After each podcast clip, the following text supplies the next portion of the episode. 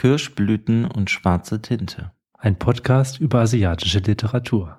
Hallo und herzlich willkommen zu Kirschblüten und schwarze Tinte. Ich bin der Alex und neben mir sitzt der Jason, die Kirschblüte. Hallo. Hallo. Ja, jetzt ist äh, Oktober, Jason. Das heißt, es ist der Horror-Gruselmonat. Uh. ja, ich hoffe, du freust dich so wie ich, weil ich freue mich immer im Oktober. Da gucke ich mir immer und lese eigentlich auch viel gruselige Romane oder Geschichten. Lovecraft eigentlich lese ich sehr gerne oder ich gucke halt gerne Horrorfilme. Wie ist das so bei dir? Also ich weiß, dass du ein Riesenfan davon bist und du hast mich damit ja auch eher so ein bisschen angesteckt, äh, weil ich bin eigentlich nie ein Horrorfan gewesen. Ich kann mir Horror irgendwie zum Beispiel gar nicht angucken. Ich finde das ganz schrecklich. Ich hasse das, mich zu erschrecken. und hatte dann halt auch irgendwie so, dass ich dann nie zu Horrorbüchern gegriffen habe habe aber in den letzten Jahren dann doch wirklich immer mehr gelesen, irgendwie verschiedene Stephen King Bücher, The Shining, was ich zum Beispiel auch sehr gruselig und unheimlich fand. Das hat mir dann sehr viel Spaß gemacht, so zu meiner eigenen Verwunderung. Und ähm, auf deine Empfehlung habe ich dann mal Lovecraft angefangen und da bin ich ja wirklich Feuer und Flamme. Also das, ja, das ist spannend, ne? Und das ist halt auch irgendwie sehr mysteriös, gruselig. Ja, ist total toll. Einfach dieses, du weißt nicht, worum es geht. Es geht irgendwie um, um was, ja, irgendwelche es Wesen. Sehr übernatürlich, es ist sehr ja. bedrohlich, es, es endet meistens in einer Katastrophe. Ja. Ja, also es, äh, es hat auf jeden Fall irgendwas. Und irgendwie ist das für mich schön, einfach dann sich einen Monat lang mit verschiedensten Gruselsachen zu umgeben. Und deswegen ist er dann auch jetzt irgendwie so ein bisschen auf meinen Mist gewachsen. Deswegen machen wir jetzt auch zwei Folgen, die in Bezug zu Horrorliteratur, würde ich mal sagen, oder Grusel-Geisterliteratur mhm. haben. Und das war ja diesmal irgendwie, finde ich, gar nicht so einfach, dann was zu finden, was aus dem Japanischen kommt. In dem Fall jetzt bei uns heute. Oder nee, eigentlich auch die nächste Folge ist von einem Japaner. Ich finde es gar nicht so einfach, irgendwas zu finden. Nee, ich hatte, ich habe heute Morgen zum Beispiel nochmal drüber nachgedacht, was es denn wirklich so gibt, weil ich habe jetzt gerade auch zum Beispiel auch wieder total Lust, so ein bisschen unheimliche Literatur, Horrorliteratur zu lesen. Da dachte mir so, ah ja, am liebsten lese ich Japanisch, aber so viel gibt's wirklich nicht. So dieses klassische, was ich, so ein japanischen Stephen King oder einen japanischen Lovecraft. Ja, gibt's schon in die Richtung. Aber es ist halt immer, also im Englischen findest du da schon einige, also einige, so ein paar Leute, mhm. Autoren, aber ich muss sagen, vieles hört sich dann auch nicht so interessant an oder hat dann auch oft nicht ganz so gute Bewertungen. Mhm. Ja, deswegen ist das manchmal irgendwie nicht so einfach. Aber deswegen ist ja mal eine andere Herausforderung und deswegen haben wir ja auch für die erste Folge im Oktober jetzt uns was anderes überlegt. Wir besprechen jetzt nicht zwei Bücher, sondern wir stellen euch heute zwei Bücher vor als Empfehlung, die man ja jetzt in diesem Grusel-Horror-Monat vielleicht lesen könnte. Ja, und da auch ganz speziell, weil ganz häufig Bücher davon leben, dass man sich ja nur gruselt, wenn man es nicht kennt oder diese Atmosphäre, die aufgebaut wird. Und ähm, ich glaube, dass diese beiden Bücher, die wir vorstellen werden, auch in diese Richtung gut gehen, dass gerade dieses Ungewisse einen halt gruselt und ja, wenn ihr jetzt einfach schon wissen würdet, wie es ausgeht oder das meiste davon jetzt von uns gesagt bekommen, macht das, glaube ich, nicht so viel Sinn, weil, ja. Ja, das sehe ich auch so. Ja, ich weiß nicht, möchtest du anfangen? Soll ich anfangen? Fang du doch einfach an. Ja, okidoki. Dann grusel ich mich jetzt mal. ja, ja, mal gucken. Ja, also ich habe äh, mitgebracht The Ring von Koji Suzuki. Das ist schon im Japanischen 1991 erschienen und bei uns in Deutschland erst 2005. Und ich habe das aus der, in der, nee, wie heißt das, aus der, nee, in der Übersetzung, in der Übersetzung, in der Übersetzung, in der Übersetzung aus dem Amerikanischen von Bernhard Liesen und Katrin Marburger gelesen, weil ich das auch sonst nicht im Deutschen gefunden habe. Und es ist im Heine Verlag rausgekommen. Ist, glaube ich, heutzutage schon vergriffen, aber in der Folgenbeschreibung gibt es auf jeden Fall einen Link, wo man das noch irgendwie relativ günstig kaufen kann, da wo ich es auch gekauft habe. Ja, worum geht's in The Ring of Hast du überhaupt schon mal davon gehört? Ist ja auch eine berühmte Filmreihe. Mm, ja, also ich muss sagen, das Einzige, was ich von The Ring kenne, ist dieses schlechte in Scary Movie, ähm, wo halt das einer von mehreren Horrorfilmen sind. Ich meine, Scary Movie greift ja immer mehrere Filme aus, macht aus einen crappy Movie. Und das ist das Einzige, was ich da kenne. So, so. Ich habe so ein paar Ideen noch von der Geschichte, aber wirklich nur aus Scary Movie, das weiß ich nicht genau, was davon ist wirklich stimmt oder wahr ist. Aber ich lasse mich überraschen. Also ja. ich kenne es gar nicht. Okay. ja, dann versuche ich dir jetzt mal einfach nur so, so den Grundplot mal zu erklären.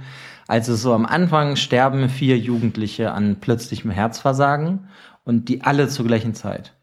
Und das wirft direkt ja mal irgendwie so ein Mysterium aus, wie kann das passieren?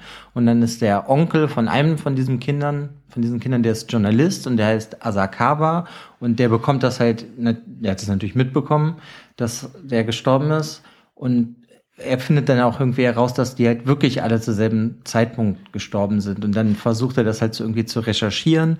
Und er ist auch gleichzeitig irgendwie so ein Journalist, der irgendwie nach dem Großen sucht, würde mhm. ich mal sagen, so dem großen Durchbruch weil er halt auch schon einigen Schwachsinn, würde ich sagen, ähm, verzapft hat.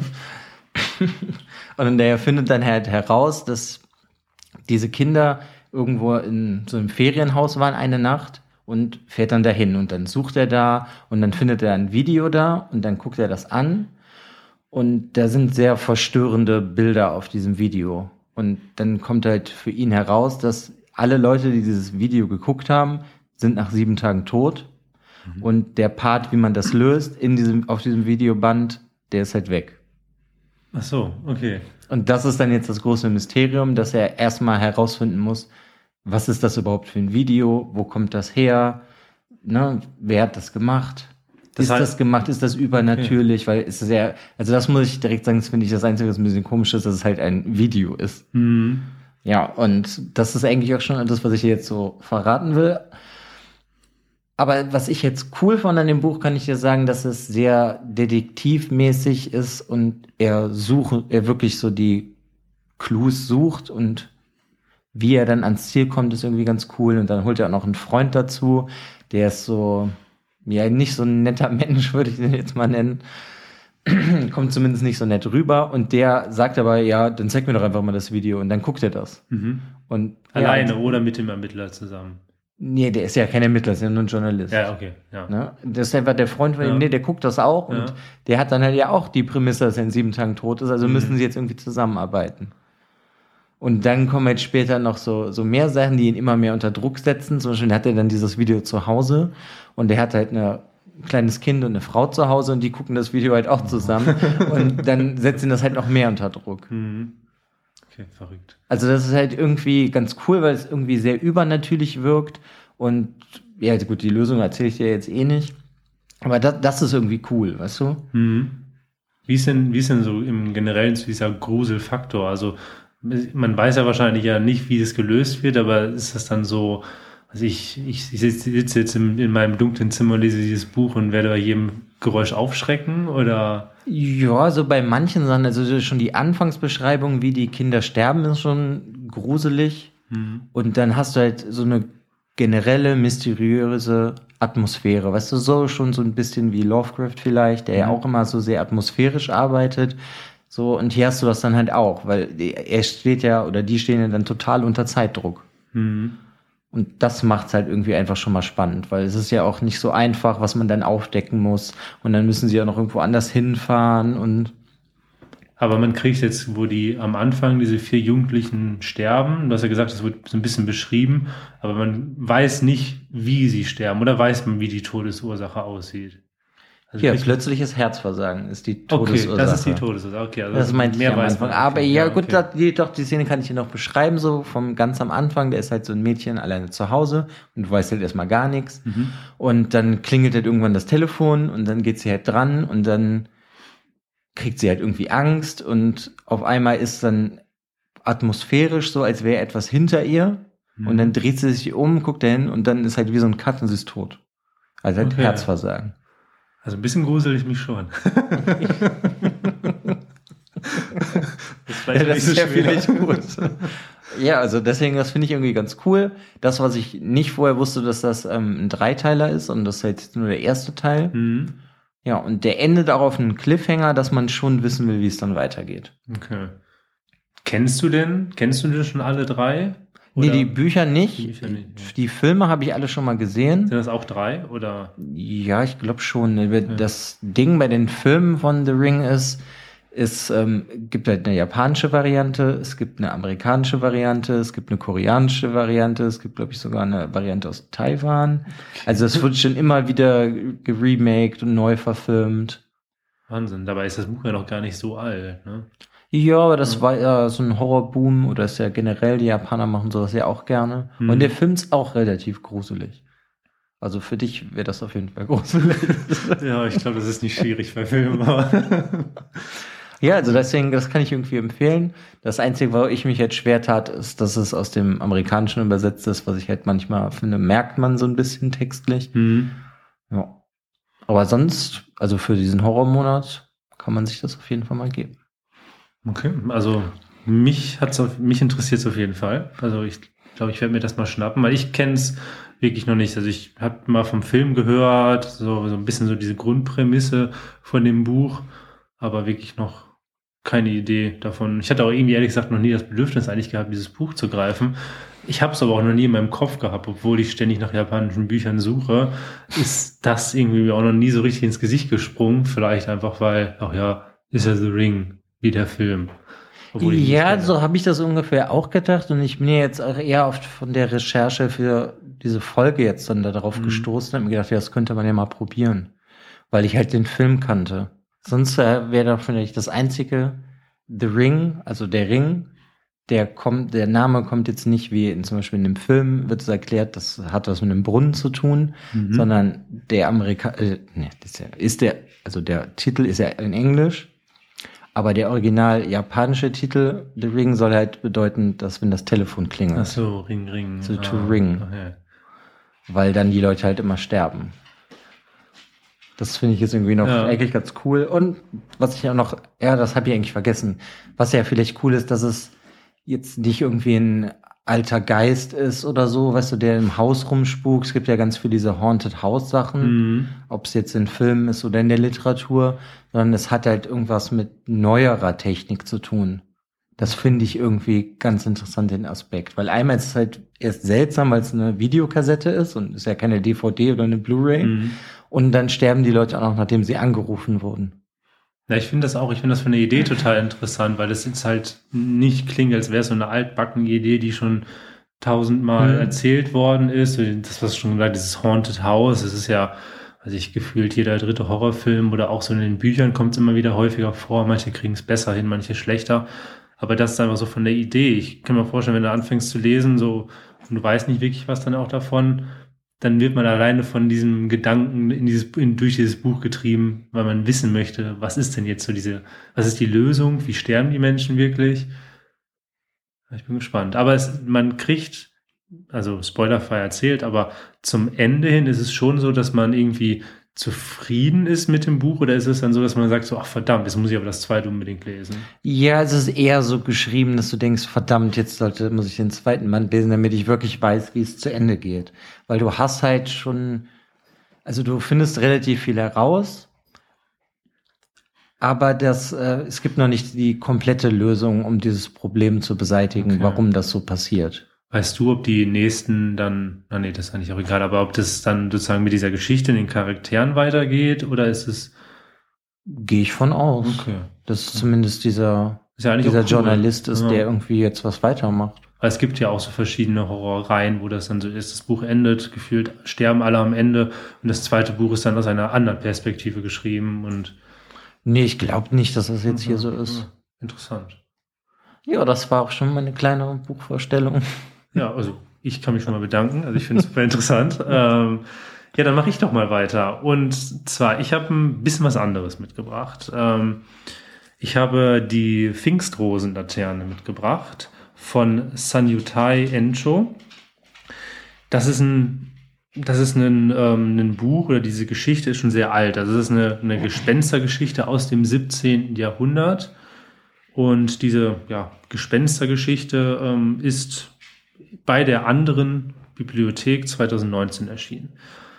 Mm, dieses, diese Pfingstrosенlaterne ist, was halt so ein besonderes Ding ist von der anderen Bibliothek, also von diesem Verlag, dass das, dass die Exemplare limitiert sind. Also dieses Buch gibt es 4444 Mal, also eine schöne Schnapszahl. Mhm. Und es ist auch so, dass es am Ende wirklich, man, jedes Buch hat eine eigene Nummer. Also es ist so, ist einerseits für Sammler ganz schön, aber auch so von der Ansicht der Idee sehr schön.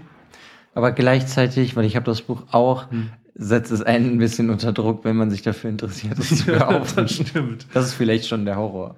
Ja, ja, so für uns sowieso. Also besonders, wenn man dann ständig irgendwelche Bücher sieht, die nicht mehr verfügbar sind, ja, ganz schrecklich. Nee, aber was bei dem Buch nicht schrecklich, sondern sehr, sehr schön ist, sind, dass dieses Buch mit sehr vielen Bildern verziert ist. Also es gibt viel, einige, also viele Holzschnitte von ähm, Franziska Neubert und die, ja, die runden das Ganze nochmal ab. Also es ist wirklich, es bringt noch so ein bisschen Stimmung mit rein und macht einfach dieses Buch einfach auch schon alleine zum bisschen durchblättern, ohne auch anzulesen, aber nicht das Sachen anzugucken, macht es schon sehr, sehr schön. Ja, dann kannst du aber vielleicht direkt noch, wenn du da schon das erwähnst, überhaupt erwähnen, wie schön dieses Buch ist. Ja, ja, also es ist, es kommt in einem Pappschuber und dieser Pappschuber ist schon total schön. Und wenn man das Buch dann rauszieht und guckt sich das dann an, dann wird es gefühlt irgendwie dann noch schöner. Also das ist, es ist wirklich ein kleines Kunstwerk. Mhm, ähm, Finde ich nämlich auch. Ja, also es lohnt sich, ähm, wenn ihr, wenn ihr das Buch noch nicht kennt und ihr werdet das Buch vielleicht einmal googeln, was es kostet. Man erschreckt sich vielleicht ein bisschen, aber dadurch, dass das Buch ähm, ja, limitiert ist auf ähm, diese Exemplare, und es lohnt sich. Es ist wirklich was Besonderes. Genau. Ähm, kurz nochmal so als Information zu dem Autor. Ähm, Sanyutai Ensho, der ist 1839 geboren und lebte bis 1900. Und er war ein berühmter Rakogu. Also das ist sozusagen ein Geschichtenerzähler, der vor Publikum als so eine kleine Aufführung seine Geschichte vor, vor Leuten dann halt erzählte. Es waren halt vornehmlich gruselige Geschichten und Geistergeschichten und auch so dieses Übernatürliche spielte bei dem immer eine Rolle. Die Pfingstrosentaternen ist auch in heute in Japan noch ein sehr populäres Stück und ist eigentlich auch so sein berühmtestes gewesen. Also er hat es nicht selber geschrieben. Das war, meine, nur so was Erzähltes und eine erzählte Geschichte aus dem 17. Jahrhundert. Und er hat die halt genommen, um da seine, sein Stück rauszumachen. Warum erzähle ich euch jetzt das, was dieser Autor gemacht hat? Weil dieses Buch beginnt, wirklich mit erst, mit dem ersten Satz hat man das Gefühl, dass das von dem Erzähler, also dem Rakugo, auch vorgetragen wird. Also es ich, ich hatte von Anfang an das Gefühl, dass ich eigentlich dieses Buch als passiver Beobachter mir zu mir zugetragen wird. Also von mir sitzt jemand und liest mir das vor. Und so, so wird dieses Buch auch erzählt. Ja, dann hat es ja direkt von Anfang an so wie so eine gruselige Atmosphäre, oder? Wenn ja, du dir jetzt vorstellst, du sitzt so im Dunkeln am Dunkeln. Lagerfeuer ja, und jemand schon, erzählt ja, dir das. Ja, also wenn man weiß, dass es ein bisschen um, Gespenster geht, ähm, was ihr jetzt ja wisst, ähm, was jetzt aber auch kein großer Spoiler ist, ähm, dann schon, ja. Man, man fragt sich halt die ganze Zeit, wann kommen Geister vor, was passiert und was ist vielleicht mystisch. Ähm, ja, es geht, es gibt eine ganze Palette an Charakteren, die im Laufe der Geschichte halt miteinander verworren werden und ähm, das macht das am Anfang erst ein bisschen unübersichtlich, aber man findet schon sehr schnell in die Geschichte rein. So. Was ist denn so die Geschichte? Also es sind ähm, also diese ganzen Erzählstränge, der Fluki will gerade ein bisschen was fressen. ähm, die ganzen Erzählstränge laufen um das Haus von Iijima. Das ist ein Vasallen, also ein treuen Gefolgsmann eines Shoguns. Und diese ganzen Erzählstränge laufen um dieses Haus. Es geht einmal um Iijimas Tochter, die sich ähm, ja, in einen jungen Mann verliebt und da entspinnt sich so eine ganz ruhige, sanfte Liebesgeschichte die aber leider von Anfang an so eine verbotene Liebe ist. Weil auch da aufgrund von unterschiedlichen gesellschaftlichen Rängen haben die beiden von Anfang an keine Zukunft. Mhm. Also das entspinnt sich, das läuft eigentlich auch diese, diese eine Szene, weil sie sich ja wirklich auch nur einmal dann getroffen haben und sich dann eigentlich direkt verlieben. Das ist auch eine ganz andere Zeit, in der es ja auch spielt. Ähm, ist wirklich sehr schön, sehr sanft und süß beschrieben. Nur, ähm, ja, läuft da natürlich nicht alles rund und es passieren ein paar Dinge, ein bisschen was Mystisches. Aber ja. Ist das denn direkt schon so geschrieben, dass das irgendwie wie zum, dass, dass diese Beziehung einfach nur untergehen kann? Weißt du, dass es schon so Vorzeichen dann gibt oder? Ja, eigentlich schon. Also es ist, es ist so, dass ähm, beide sich halt so gesehen ineinander verlieben und die versuchen dann halt auch zueinander zu finden. Und der, dieser junge Mann, der träumt dann auch von ihr, aber, die, aber in diesem Traum wird er zum Beispiel auch von Iijima, also ihrem, ihrem Vater, erschlagen. Also man merkt wirklich, dass er auch Angst hat vor diesem ja, großen Mann, der auch hohen gesellschaftlichen Rang hat, ist selber auch ein Samurai und das. Also hast du da schon Elemente, die in irgendeiner Form eigentlich gruselig wirken, bevor du jetzt wie eine Geistergeschichte anfängt oder? Hm, ja, also es ist, es ist eher so ein bisschen bedrückend, so, so dass halt diese, diese, dieser Vater dann ähm, halt als, ja, eigentlich als ein großer Berg dann zwischen den beiden steht. Aber gruselig wird es dann eigentlich erst in den, in den nächsten Punkten, also in, den, in, in dem nächsten Verlauf. Aber ich stoppe da jetzt gerade mal und erzähle gar nicht so, wie es da weitergeht. Ähm, und zwar, es gibt noch einen zweiten Strang. Es geht da um Kosuke, das ist der Diener von Iijima. Und der ja, kümmert sich sehr aufopferungsvoll um seinen Herrn. Und der wittert halt einen Verrat. Und zwar von dem Iijima, also diesem, diesem hohen Mann, diesem Vasallen des ähm, Shoguns, ähm, dessen Konkubine und dessen Neffen. Die mhm. ähm, ja, überlegen sich einen Plan, wie sie halt diesen diesen Ijima halt umbringen können, wie sie den zu stürzen bekommen können und wie halt dann ja der Neffe von ihm alles bekommt und sie ja im Reichtum leben können. Also wirklich ähm, ja sehr hinterhältig. Genau. Diese beiden Geschichten, die wechseln sich auch immer wieder ab. Ähm, und jetzt mache ich einen Cut. Also ich, ich, ich rede gar nicht mehr weiter um die Geschichte, weil ich finde, das Buch lebt ganz stark davon, von dieser Unwissenheit der Handlung. Weil einerseits spitzt sich der Spannungsboden, Bogen, also der baut sich immer weiter auf und wird immer weiter zugespitzt. Ähm, man weiß wirklich nicht, was passiert als nächstes und davon lebt dieses Buch total. Also es werden Fährten ausgelegt, die nicht immer verfolgt werden.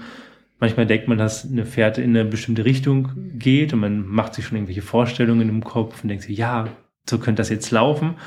Dann biegt die Geschichte aber vorher ab und läuft in eine ganz andere Richtung. Und das ist dann auch so manchmal so eine, so eine, wie so eine tragische Komik, die manchmal noch mit drin ist. Und das macht sehr, sehr viel Spaß bei diesem Buch. Und ähm, ja, es gibt sehr viele Berührungspunkte der Geschichten und Personen, die sich halt kreuzen, irgendwie knapp aneinander vorbeigehen, parallel aneinander vorbeigehen und sich wieder neue Stränge bilden. Also ist wirklich, man möchte immer, es ist ein totaler Page-Turner. Also man möchte wissen, mhm. wie es weitergeht, man möchte wissen, wie diese nächste Fährte dann ähm, einen hinführt und was alles noch weiter in die Geschichten gesponnen wird. Weil dieser, dieser Geisterpart ist so, ich finde den jetzt nicht so richtig gruselig. Es ist eher mystisch. Mhm. Also es ist, es ist so, dass es, es kommen halt zwei junge Damen vor, die halt den ähm, einen jungen Mann besuchen und ähm, von Anfang an merkt man, dass irgendwas mit diesen beiden nicht stimmt, weil halt in der Handlung gewisse Sachen passiert sind, wo man einfach weiß, okay, das ist jetzt, das geht nicht mit, mit rechten Dingen zu. Und es wird eigentlich relativ schnell klar, dass es sich irgendwie um Geister handeln könnte oder irgendwas Übernatürliches was aber immer weiter gesponnen wird und auch dann wird dann dieser Plan irgendwann aufgezeigt von diesen Frauen, der auch grausam ist. Aber genau das fasziniert dann auch immer mehr. Aber dieser ganze Geisterpart, also der Gedanke mit Geistern, dass es Geister gibt, dass man, dass zum Beispiel verstorbene Menschen auch wieder in anderen Menschen aufleben können, das kommt auch immer mal wieder in der Geschichte vor. Ist aber, obwohl es so angepriesen wird bei dem Buch, gar nicht so das Zentrum der Geschichte, diese Geister. Also es ist ein Paar, der immer wieder kommt und der ist auch sehr cool, ähm, dieses Mystische. Aber eigentlich lebt das Buch total davon, wie es halt weitergeht, weil wir haben einfach so ganz unterschiedliche Charaktere, die total toll sind, die man aber auch teilweise überhaupt nicht mag. Also es sind habgierige Menschen, die verlogen sind, unehrenhaft, hinterhältig. Also hast du sozusagen die Klischee-Menschen.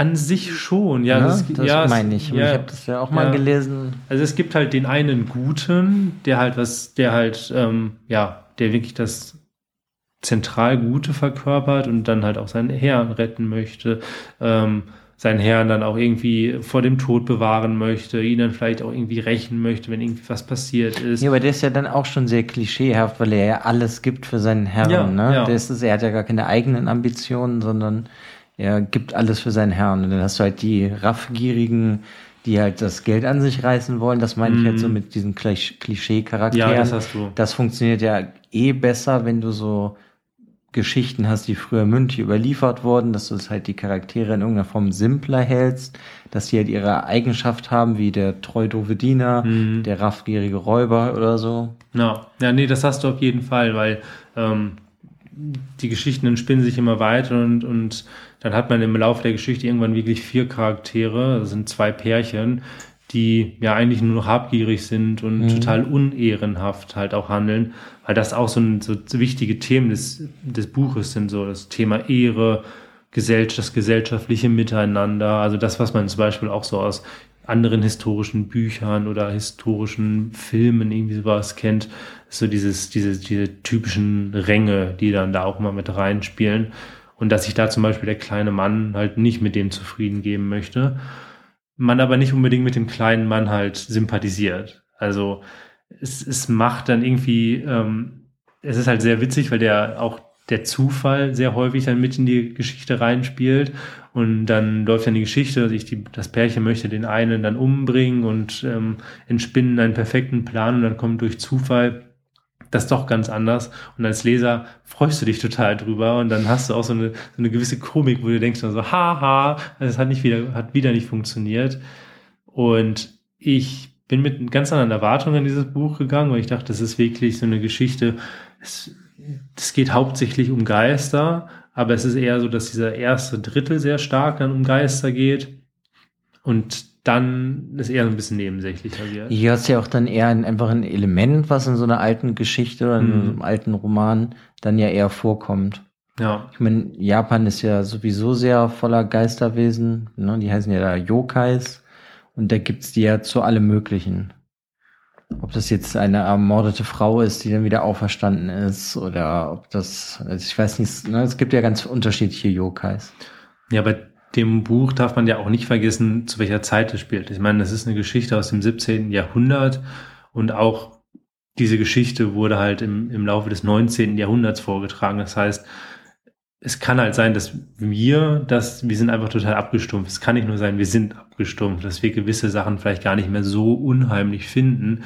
Wenn wir jetzt aber überlegen, du lebst zu dieser Zeit, kennst jetzt nicht sowas wie The Ring zum Beispiel und Ja, das klar, du lebst vielleicht in einem kleinen Dorf und Genau. kennst eh nicht viel und dann kommt einer Ja. vorbei und erzählt dir diese Geschichte, Genau, und- dann ist das auf jeden Fall gruselig. Genau, man muss, man, man muss halt dieses ganze Buch auch so als so ein, so, ein, so, ein, so ein Werk seiner Zeit dann aussehen. Das macht heute total viel Spaß.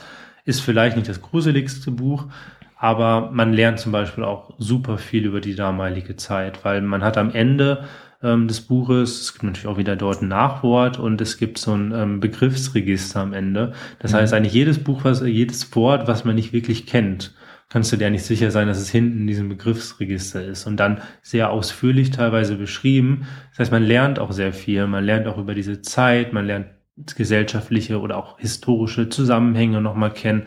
Also es ist wirklich ein Buch, was aus, auf, auf sehr vielen Ebenen Spaß macht und interessant ist. Ist dann vielleicht das Gruseligere in dem Buch die Menschen dann?